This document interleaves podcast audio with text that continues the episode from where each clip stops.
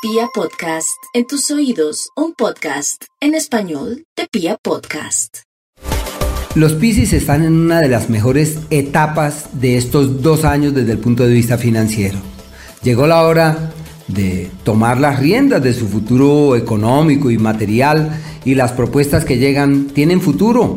Las expectativas que tenían del pasado evolucionan hacia un destino fiable, una época muy buena para hacer, para crear y sobre todo para ver frutos y para obtener muy buenos resultados. Su pareja está en crisis, vive momentos difíciles, deben estar allí prestos para ayudarle, para colaborarle, para permitir que los malestares que tienen y las preocupaciones que se esbozan, especialmente en temas materiales, pues se decanten y todo se resuelva de una forma exitosa y positiva.